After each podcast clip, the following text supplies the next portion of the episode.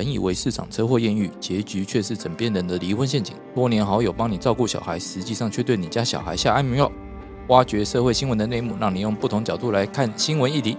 欢迎收听《失联记录》。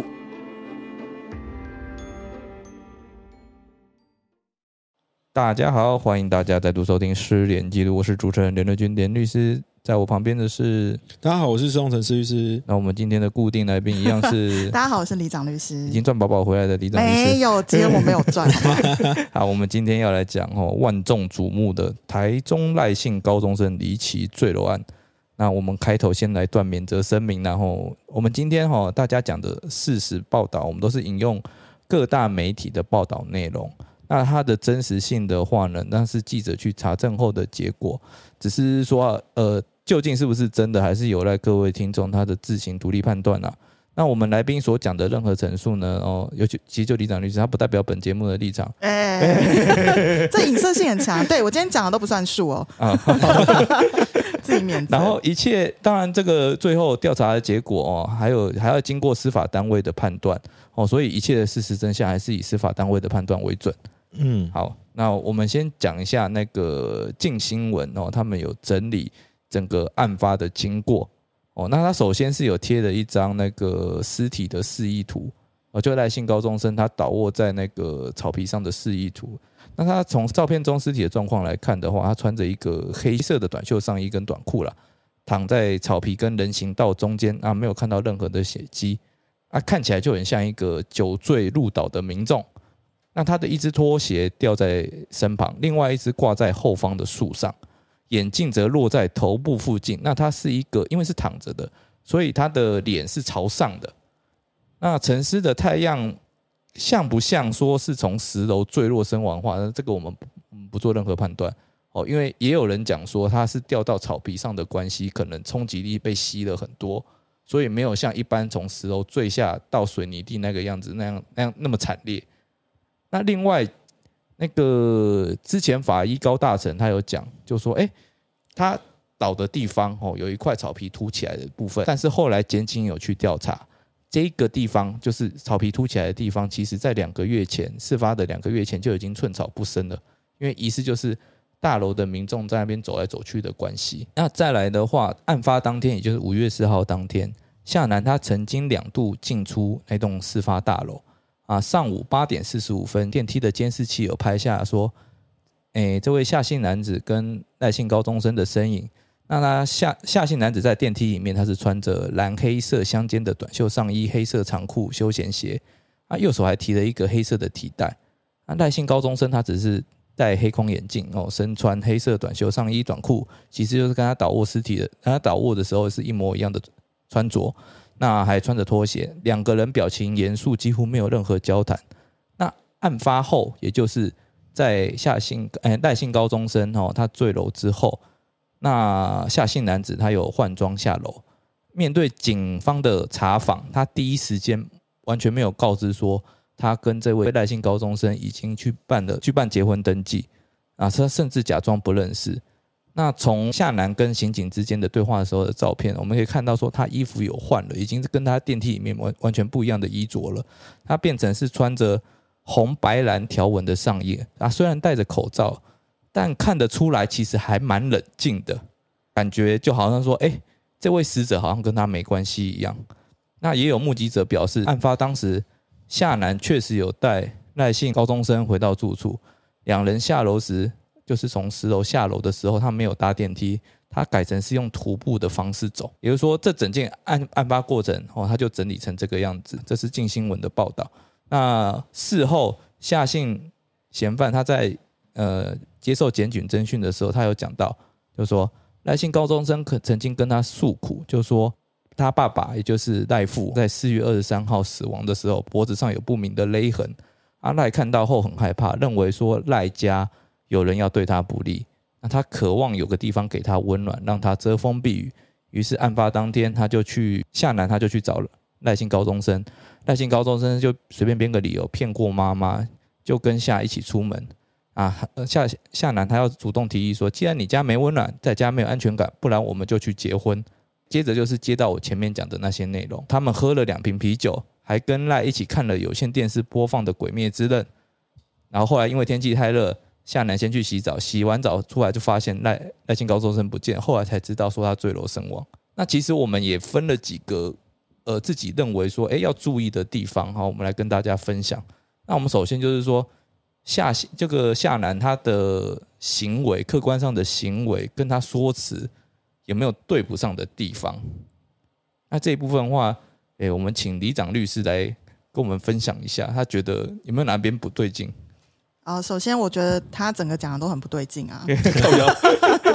什么叫做你家没温暖？那我就我们去结婚。可是问题是，哎，如果你真的是有取得这个赖姓高中生结婚的争议的话，就是他真的觉得他要跟你结婚，然后接受你的保护的话，嗯，那为什么证人要临时在路上找？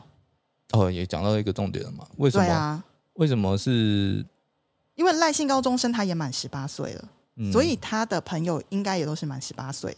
可能这件事情他不想跟其他人讲。好，那如果是这样的话，那也可以请妈妈来祝福他们啊，因为这是为了保护他儿子。他妈妈可能也不能接受同同同吗？男男吗？嗯，对。妈妈会哦。好，那如果是这样的话，我觉得也不用那么仓促。哦，对对对，为什么？因为月四号当天这么急的，这么急着要去办这件事，然后还要这么急的在路上拉两个根本不认识的人。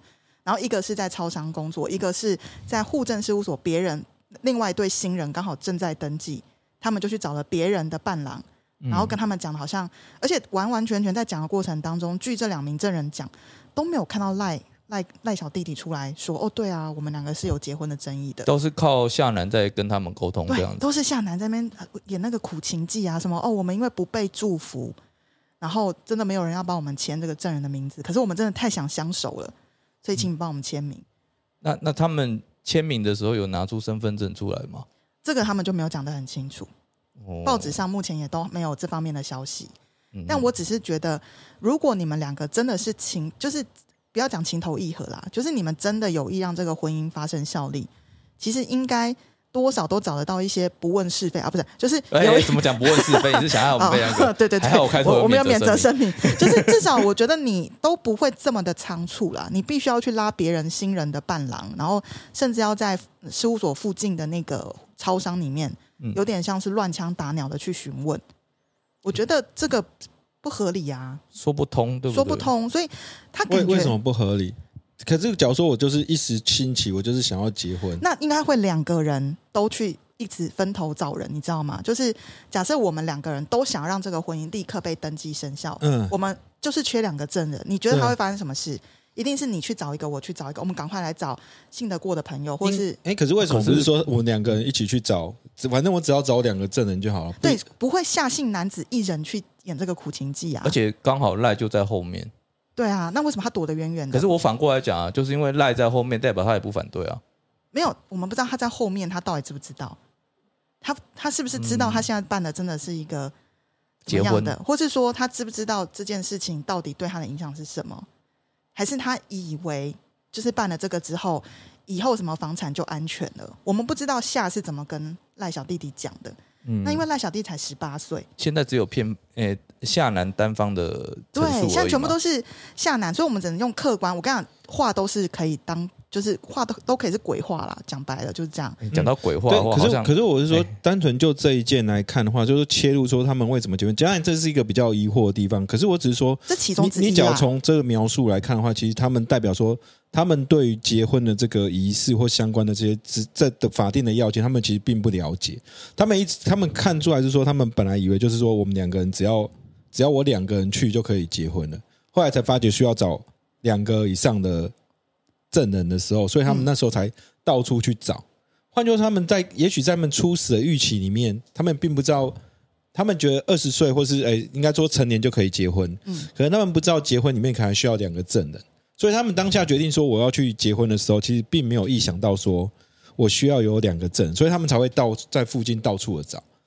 可是，可是这一点我又觉得有一点讲不通，就是说你上午九点去嘛，嗯，哦，那。你如果当天知道说一定要找两个证人才能结的话，那有必要急着一定要在上午把它结好吗？对。那为什么不是说我事后哦，大家自己去再去找一个人，我们再约时间过去就好？因为你看，我们人之常情是，如果我们今天真的因为必须要去完成结婚登记。可能不不管是不是因为真的是真爱，或是双方有磨合一些什么事情，对我一定下意识第一个动作一定是问我好朋友。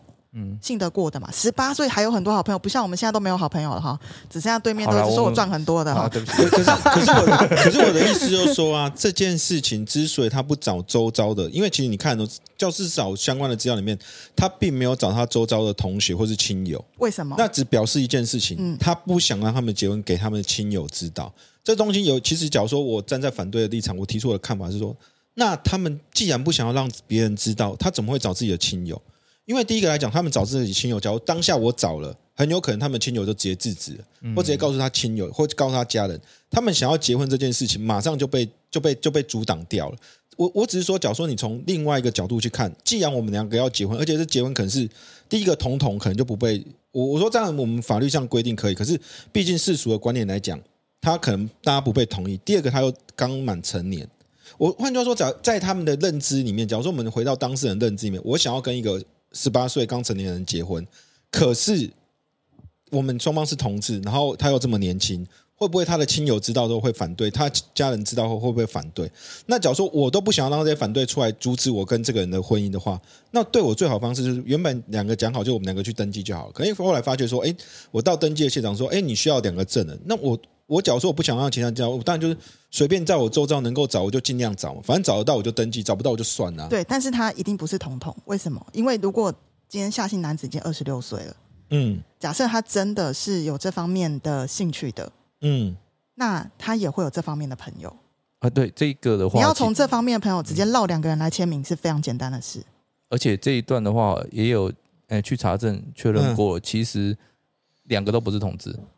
对，都没有同志的经历，那变得是说，哎，那你今天是为了什么结婚？有可能是的确像施律师讲的，那他有一个保密的需求，那他还需要夫妻关系的什么东西，他们才要急着去结婚。对，而且我觉得最奇怪就是第三点，为什么这么急？嗯，为什么是一定要在当天上午把它办好？良辰吉时算过了，是不是有有点迷信？对，可是我觉得其实就是这时候，反而就是我们，因为我们现在至少厘清，假如说我们这样，我们有个共识，说我们不能理解是说为什么他们必须要在当天完成嘛？而且为什么要是我们认为应该是他应该有个秘密关系出来？因为我们不认为他们是情感的，他们应该真的不是基础嘛？对，至至少这部分是肯定。虽然他们去结婚，但是我们自己的推论，至少在不管说我们从正方面都认为说这个东西应该不是。感情上的基础，而是有其他的要保密的原因，而且他还是需要对家人保密的关系。嗯，至少是对他所有的朋友。哦，对对对对对。而且你知道，他那个检警已经有传唤护证人员了。那护证人员这边的说辞，其实检警认认为哦，这这个赖小丁应该是知道他在办结婚登记的，因为护证人员一定就会确认，一定会解释啊，对不对？就是你现在办了之后就怎么样了？对，所以。呃，除非是说护证人员其实当天都没有确认，可是为了为了就是掩饰自己，其实也是草率行事或什么，但但这个我们就不晓得了。但是如果他们办那个登记的话，护证人员一定会跟他至少自式的会念过一轮。就是呃，我们现在在场办过结婚登记，应该就是你们两个。对，我跟你讲，那个结婚登记办下来其实蛮久的哎。呃，对啊，而且也会，所以不太可能就是你会不知道你在办什么。嗯嗯，因为你还要换身份证，然后你还要。还要签不知道什么东西，然后反正我记得我办蛮久的。但我跟我们我们其实可以同意一点，就是双方都知道自己要结婚。对对，一定是的，一一定是可以确定。被骗去结婚这件事啊，以后他不知道他自己正在办结婚这件事是不太可能的。对对对，这个太离谱了。嗯，所以这个应该三个人都有共识，除非说耐性高中生他有什么样的误会哦。但误会到说哦，连护证人员跟他讲这么多，他还不相信是结婚，这也蛮厉害的。因为其实他换发回来的身份证上，你的配偶栏上就多一个人哎。哎，对啊。那你在他换发身份证的那个过程，你随时可以喊卡不要结。对啊，那他你只要没有拿到新的身份证去签那个那个签名的话，你你目前都还是没有结婚的状态。啊，所以其实是双方是真的有意思要结婚了。对啊。或者说，对，要举办，应该说要要要完成这个仪式啊，这个登记登记婚是的确不太可能是被骗的啦。嗯，但是又有一个说法，就有我在我一直看报道里面出来的，就一个中国时报报道，他讲说夏姓代书啊，就是夏楠的爸爸，他有跟儿子们讲过，说谁先结婚，我就把汉西西路的房子过户给谁。那他是为了夏楠是为了要获得房产，所以才邀赖楠一起去登记结婚。嗯，哦，但是这个说法也相当的不合理，因为一般而言，哦，台湾大部分长辈对于说，哎，双方是同性结婚这一块，其实应该还是很难接受的。而且你们用这种方法去实现的这个条件，那还有一个还有一关要过嘛？就是呃，夏新代书他要不要履行他的诺言？对啊，他也可以毁约啊。他就说我不要啊，那你怎么会有哪来那么大的信心，说我结婚之后东西就我就一定可以拿到房子？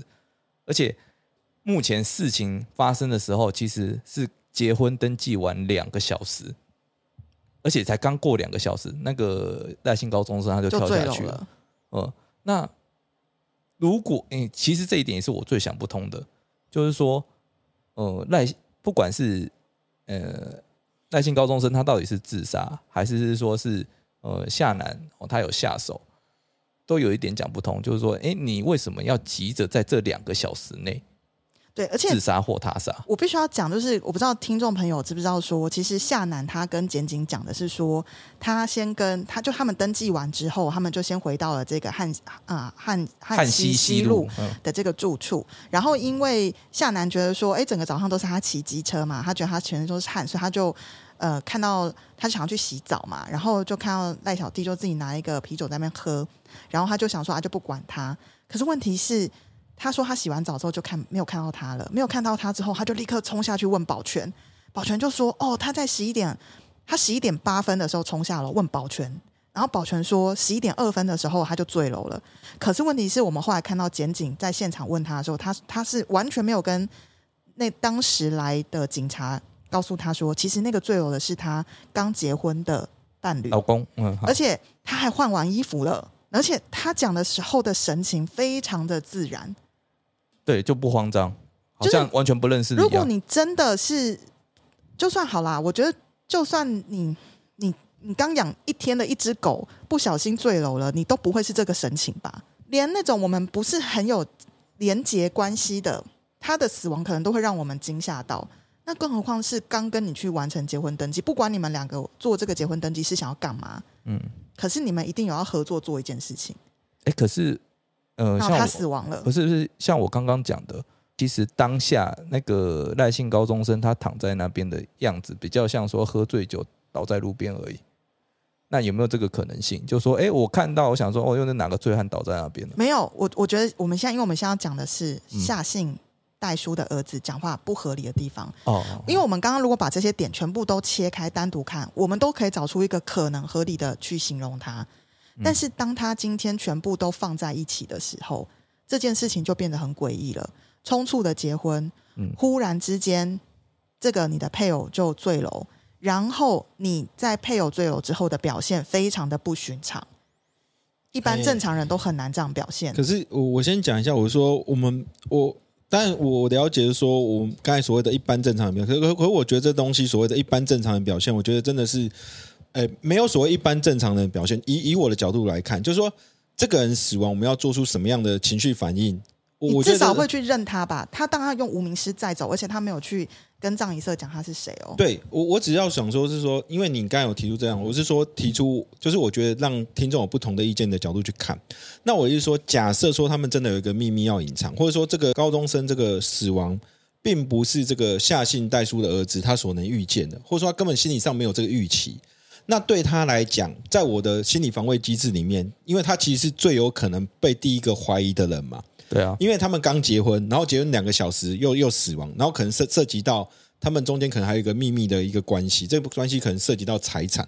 那所有的人其实所有的看起来是相关的证据，一定都指向他，他是最有可能可能获得利益，而且是可能犯罪嫌疑最大的。那在我当下知道这种状况，也许他的心理机制是说，我就先否认再说，我我不想要跟他有任何关系，因为假如说我一承认，我当下其实远景来直接就把我带走了。这这是有可能的，我只是说，在我的立场里面说，我们要看客观客观的这些东西是什么。但是，就到底说一一个人在当下遇到这种状况的时候，他要做什么样的反应？个人这个东西是，我觉得它只是情况证据，你可以用这些跟我们一般的认知的东西去做不一样的推论。可是，我只是说，每个人遇到事情的时候，其实是没有一定的表示。举例来讲。比如说像性侵案好了，性侵案我假如说发生性侵的时候，有些人会认为说我就必须要大声极力呼救，那有些人可能就是我就是得乖乖服从，对，乖乖服从，默默承受。可是这些都不能表现是说，这些都不代表说我性侵或者这些东西有所谓的固定的模式反应。那针对一一个人的死亡，我对这个人我究竟要有什么样的反应？我认为那个东西只是客观的一些情况证据，那也许可以做事后的补充的一些认定。可是，在认定这个事实的时候，我觉得还是要回归到我我个人认为比较重要的说，在本件里面，其实理论上来讲，发生就是死亡案件的话，除非他是自杀，不然就是为了情杀，不然就是为了财杀，当然还有仇恨呐。可是这这里面来看，至少我觉得仇恨这部分是可以排除的。那情杀的部分呢？其实我们刚才讨论应该是认为夏信他们两个应该是没有，应该没有到那种所谓的情杀的情杀的程度。所以换最外个最有可能应该是所谓可能是一个他们秘密或是财产上的利益。所以这里面应该说，那究竟是说就这一块来讲话。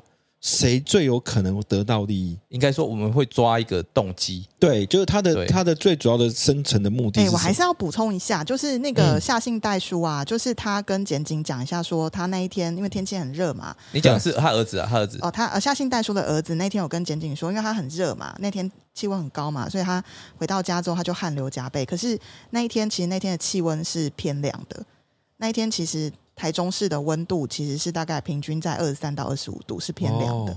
然后再来是夏信代书的真的有洗澡吗？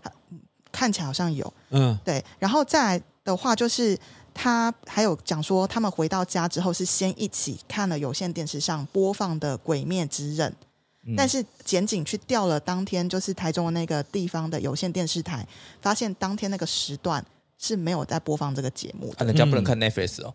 他因为他特别讲他是看有线电视哦，如果是 Netflix OK，我最近也在追啊，真的蛮好看的。但是就是他特别有讲有线电视，所以应该是说夏信代书。之子他的这些跟简景讲的东西，一一的都被突破了。陈述就是不实在，就对。对，因为他可能是用掰的嘛。那后来你去有很多客观的事实去验证，就发现说都不符合。嗯。所以其实现在现在检警，因为毕竟因为侦查不公开，所以我们很难知道他当天跟检警讲了什么。但是因为就我自己个人这样子这几天去看这个新闻，就是看这些客观的一些。反就是查出来的市政，就发现这个夏新代书之子讲话的真实度是蛮低的。可是我也要讲，就是说夏新代书他儿子真的有那个动机去杀人吗？因为我们老实讲哦，就是说今天他去做这件事情，如果他真的是他做动的手的话，他应该照理来讲，再再怎么笨的人，应该也不会在登记完两个小时就马上干这件事情，而且。为什么要挑在自己也在场的时候？等不及了，这点我真的不懂。对，而且我而且而且没有这个更神奇哦。你今天你今天只是单纯做结婚登记，哎，房产你还没有一撇哦，你还没过任，还没过户到你名下。你就算说好，我今天可以主张说我是配偶，我有继承权。好，那你也不过了不起，就是可能跟其他的人一起继承，那有可能那个份数没有到全部。那如果你真的是贪财的话，你怎么不是拿全部？你不当配偶，那怎么拿全部？毕竟有一个重点，夫妻间赠与免赠与税。可是可能他们那个秘密协议不包含，是就是要给他房子啊。我觉得那个秘密协议，我觉得我们是不是？我觉得我们是不是先等一下？我们也等一下，我们再来讨论秘密协议。我们先，我觉得我们先要必须要先厘清说，在这个案件里面，可能谁会因为这个高中生的死亡而获得利益的人？我觉得我们是不是先把大家画出来，大家可以理解。说，先先讲清楚家庭关系图。对对对，会会会有一个比较明显的，就是嗯概念，说说谁有可能因为这个东西而得到财产上的利益。那目前的话，我们看那个有人整整理过的一个家庭关系图嘛？哦，因为大家都已经都知道，就是说这位赖姓高中生，他真正的爸爸是他阿公，嗯啊，以前名义上的阿公，现在他真实上的爸爸，然后在四月二十三号的时候已经过世了。那过世之后。那赖姓高中生他的妈妈还活着哦，那他的呃结哎刚办完结婚登记的夏姓男子也还活着，那还有他的兄弟姐妹，因为这一部分的话，他的呃已经有确认哦是非婚生子女，诶诶确认是对，确认是阿公的非婚生子女，所以他会跟阿公的呃先前跟赖阿妈所生的那几个小孩，也就是变兄弟姐妹的关系，对，变成兄弟姐妹的关系，是叔叔伯伯那些。对对对对，所以如果哦赖姓高中生真的过世的话，那依照法律来走，那首先哦夏楠他是当然继承的，因为他是配偶。哦，但是这部分有可能会因为结婚，他们欠缺结婚的争议，或者说因为证人的关系，有可能会导致结婚无效。那再来的话，会轮到妈妈哦，因为妈妈是第二顺位嘛。那毕竟赖姓高中生他没有小孩，所以就会轮到第二顺位父母。那父母的话，因为呃赖姓高中生他妈妈是目前是大陆地区人士，虽然说他目前还没有回去办户籍。哦，但是毕竟因为两岸人民关系条例的关系，哦，他不是说你放弃户籍就等于你放弃国籍。那如果是这个道理来讲的话，他现在应该还是大陆地区人民。那如果是他大陆地区人民，那依照两岸人民关系条例六十七条的规定的话，那那个赖姓高中生他妈妈只能领两百万的份。哦，那超过的部分就会留给下一个顺位的继承人，也就是兄弟姐妹。那他的兄弟姐妹就是。赖阿公跟赖阿妈的长子哦，还有三个女儿，这四个人哦。那至于说原本赖姓高中生名义上的爸爸，就是次子所生下来的孙女哦，抱歉没他的份，因为他实际上是兄弟姐妹的关系所生下来的子女哦，所以这个东西的话，孙女没有那一份。好，我我简单整理一下，其实说在这一件，假如说我们认为说。下姓男子跟高中生的婚姻有效的状况之下的话，按在我们的法律的继承体系来看的话，他第一个来讲，因为他是配偶，他一定有他一份。然后配偶的话，就是是我们继承里面应该是直系血亲卑亲属嘛。那假如说因为高中生他没有子女嘛，所以就会变成他的妈妈这部分，就是本来来讲是说正常来讲应该是夏姓男子跟妈妈两个都有继承权。对。可是因为妈妈是大陆配偶的关系，所以他只能继承在金额就只能在两百万元。那其余超过两百元的部分呢，就会轮到下一个次顺位，就是他的兄弟姐妹。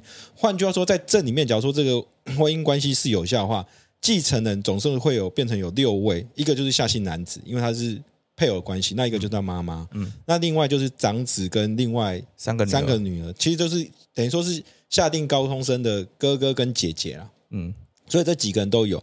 可是我是说，大家会讨论到一个法律上的问题，毕竟我们是。有点，我们还算是法律节目嘛，所以我们还是要回来一下说，大家比较会争议的说，那下姓男子跟高中生他们这样仓促的结婚，究竟他们的婚姻是不是有效？这部分我们是不是要请？还没有结婚的，还是以结婚的李长律师来说明一下。哦，我觉得请结婚的我来讲一下，就是你想要当无效是不是？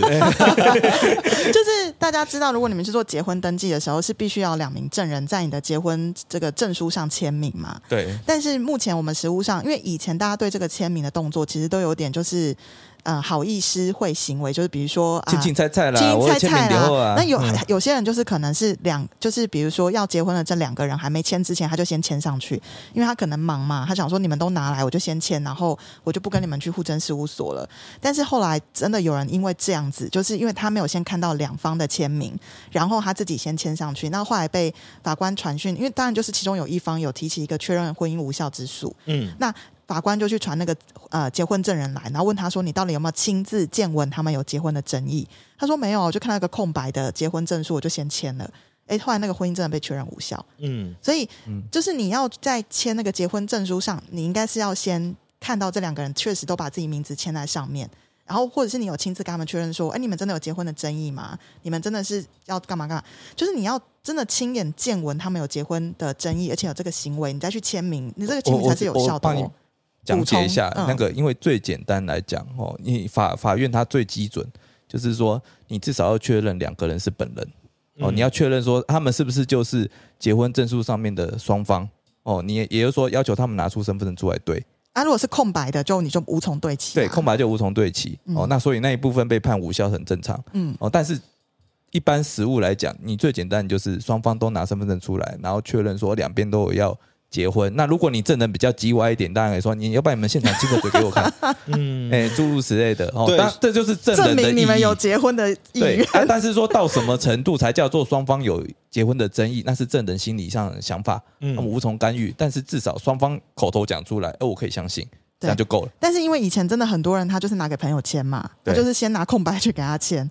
那其实很多有可能，如果真的起诉，是有可能会确认无效。只是因为人家也没那么无聊啦，通常都是后来那个婚姻有发生一点问题了，才会有其中一方去确认嘛。对啊，以前不管是结婚还是离婚，都有那种就是。证人有没有？你在网络上都可以找一些什么担任什么结婚的证或离婚的证，他都有一些费用。对对对，这 随传随到。对这些东西，就是像刚才说，就是我们不管是离婚或是结婚，都必须要见证说有所谓的结婚或离婚的争议。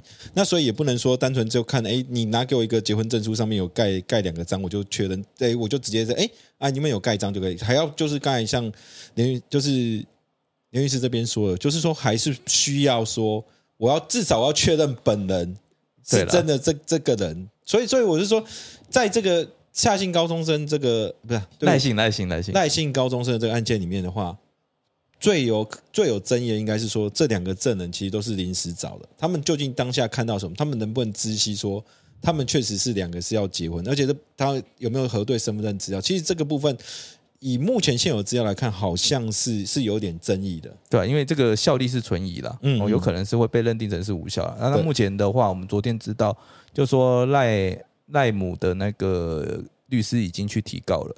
哦，那有可能我们就看司法调查结果是怎样，确认婚姻无效之诉，先把他配偶身份干掉了。对啊，那当然，我们今天讲完，呃，今天我们讲到的就是说，有可能因为赖姓高中生之死，那有可能受益的人其实就是第一个一定是他的配偶嘛，夏楠嘛。好，如果他没有被撤销的话，他如果没有被撤销，一定是第一个受益。对对，然后再是他的妈妈，妈妈嘛，嗯，可是妈妈又又又卡在两百万。妈妈现在有一个很大的问题，是妈妈的身份，妈妈的身份会决定她可以拿多少钱。对，但他现在有很有可能是只能拿两百万。